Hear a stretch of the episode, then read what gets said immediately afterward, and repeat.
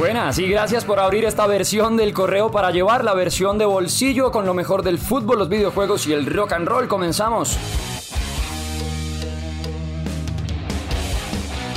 El mundo del rock and roll esta semana trajo tres noticias bien importantes. La primera la confirmaron los Foo Fighters a través de sus redes sociales que junto a la familia de Taylor Hawkins ya tienen todo preparado para un par de tributos, de homenajes que le rendirán al fallecido baterista en el próximo mes de septiembre. Ojo, eso va a ser impresionante. El 3 y el 27 en distintos lugares. Primero en Londres, en Wembley, y luego se irán hasta Los Ángeles, en California. Y junto a ellos, en ese homenaje, junto a los Foo Fighters, se van a estar presentando artistas de todas las categorías, por ejemplo, nombrarles algunos, Nandy Bushell, Roger Taylor, Brian Mayle, Wolfgang Van Halen, Nile Rodgers, eso todo va a ser en Londres. En Los Ángeles, por ejemplo, estarán acompañados en ese tributo con Miley Cyrus, por ahí también va a estar Rufus Taylor, Mark Ronson, Liam Rimes, va a estar Chad Smith, Nicky Six, también va a ir con ellos Wolfgang Van Halen hasta Los Ángeles, una cantidad de artistas que se van a unir, por supuesto, a rendir homenaje a Taylor Hawkins, Alanis Morissette, Brian May, que ya mencionaba, pero va a estar en los dos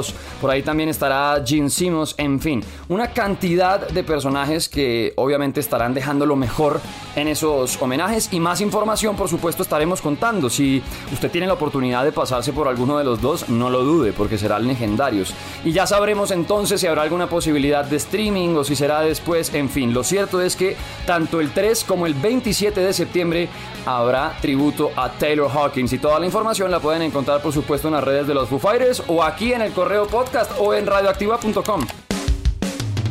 Otra rápida en el mundo del rock and roll tiene que ver con el anuncio de un concierto para ellos solos, el Diamante Eléctrico, que el próximo 6 de diciembre en el Palacio de los Deportes estarán presentando Leche de Tigre, su nuevo álbum en una noche de velitas espectacular y la felicidad de obviamente tener pues el protagonismo de una banda que queremos tanto en Colombia y que se ha encargado de proteger el género por todas partes. Pues en diciembre van a estar ellos solos para que no se vayan a perder el lanzamiento de un disco que ya con Danny Boy algunos sonidos van mostrando antojos, pero que sin duda será espectacular.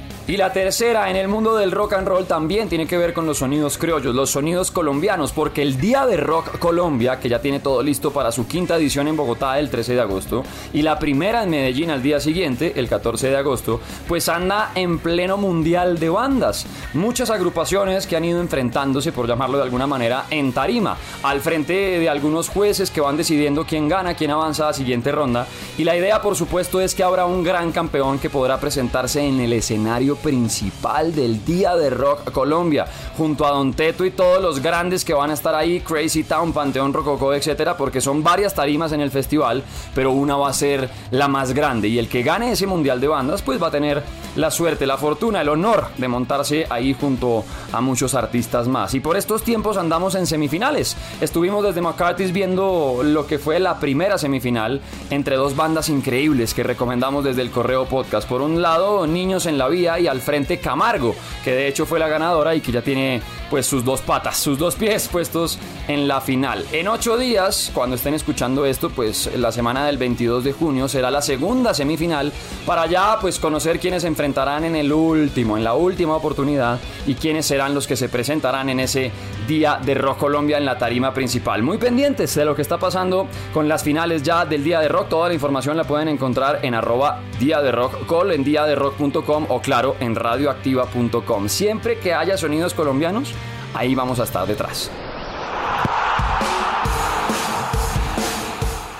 Cambiamos de frente para hablar de fútbol porque esta semana ya quedó todo listo para la fiesta, ya quedó todo preparado para el próximo 21 de noviembre cuando inicie la Copa del Mundo de Qatar. Los grupos están listos, faltaban un par de cupos que lastimosamente uno no fue para Perú, se lo quedó Australia y el otro sí fue para el Tumba Gigantes, Costa Rica que ya en su momento lo trataron de vender como el equipo más débil y dejó en el camino a selecciones como Italia, como Inglaterra y esta vez también estará presente en el Mundial de Qatar. Así que de una vez para que sepan cómo quedaron los grupos y decidan cuál es el que a uno le gusta llamar el de la muerte. En el grupo A Qatar, Ecuador, Senegal y Países Bajos. Grupo B, Inglaterra, Irán, Estados Unidos y Gales, que llega al Mundial por primera vez de la mano de Gareth Bale. En el grupo C, Argentina, Arabia Saudita, México y Polonia. Grupo D, Francia, Australia, Dinamarca y Túnez. Grupo E, qué complicado este grupo E, ojo, España, Alemania, Costa Rica y Japón. Bravísimo ese grupo, igual que el F, donde están Bélgica, Canadá, Marruecos y Croacia. Canadá que fue una de las revelaciones rumbo a ese mundial, que va a ir al mundial de hecho, que ya esa es noticia, pues Croacia que es subcampeón del mundo y Bélgica que sigue buscando pues sorprender más de lo que ya ha hecho, pero muchos jugadores, mucho fútbol y pocos cero títulos. Grupo G, Brasil, Serbia, Suiza y Camerún y el grupo H el que cierra pues ya la lista de invitados, Portugal, Ghana, Uruguay y Corea. Tremendo lo que se viene en Qatar y de una vez vayan haciendo apuestas. ¿Cuál será la selección más fuerte? Y no olviden una vaina, un dato que viene por ahí atormentando a los campeones del mundo desde el 2006.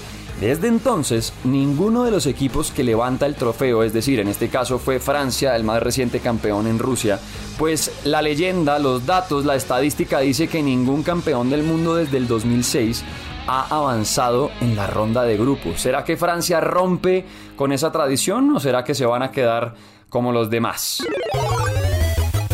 Y antes de irnos, claro, el mundo que siempre abre sus puertas, sus pantallas, en este caso para ayudarnos a escapar de la realidad y es el mundo de los videojuegos. Si usted es usuario, usuaria de PlayStation, esta noticia le va a interesar mucho porque ya se estrenó en Latinoamérica el nuevo servicio de PlayStation Plus, ese que le permite a usted jugar en línea y descargar algunos juegos que mes a mes se regalan. Ahora tiene tres posibles servicios. El primero sigue siendo exactamente lo que ya conocemos. Usted paga una mensualidad que le va a permitir jugar en línea y además le va a regalar tres juegos mensuales. Listo, el verdadero cambio llega con un servicio llamado PlayStation Plus Extra, que le añade 400 juegos del catálogo de PlayStation 4 y PlayStation 5, juegos en los que está pues es que no son cualquier cosa. El Batman, por ejemplo, Mafia, el nuevo Spider-Man de Miles Morales, está Assassin's Creed Valhalla, está God of War, está Red Dead Redemption, uno de los mejores juegos de la década, está Shadow of the Colossus, tiene deportes, el más reciente juego de golf, el más reciente juego de la NBA, hay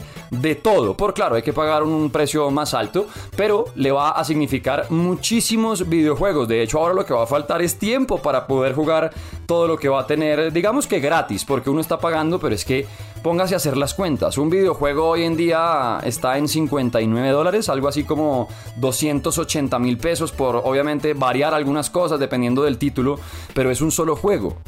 Ya le estoy diciendo que, por ejemplo, este PlayStation Plus Extra usted paga esos 260 mil o algo así por un año y va a tener un catálogo de más de 400 juegos. Así que ya empieza uno a pensar ¿En qué hago? ¿Me compro este juego o más bien pago el servicio y juego cosas que tuviera pendientes? Ahí tienen. Y además hay un tercer servicio de PlayStation Plus que es el Deluxe. En Europa se llama Premium, acá lo tenemos como PlayStation Plus Deluxe. Básicamente la diferencia con el que les acabo de nombrar es que en este Deluxe también van a poder jugar videojuegos clásicos, videojuegos de PlayStation 3 y videojuegos de PlayStation 2, que todavía no está completo el catálogo. A mí me parece que está demasiado caro, pues todavía para tan poquitos títulos, aunque si ustedes de los que le gusta retomar juegos del pasado, juegos de hace muchísimo tiempo que le sacaron canas y etcétera, va a ser una de las mejores opciones. Así que cáigale, revise, mire a ver cuál le sirve más. Lo cierto es que teniendo en cuenta que Xbox ya había lanzado su Game Pass, pues está PlayStation buscando hacerles competencia, pagar poco, pero con la posibilidad de escoger entre un número muy grande de videojuegos.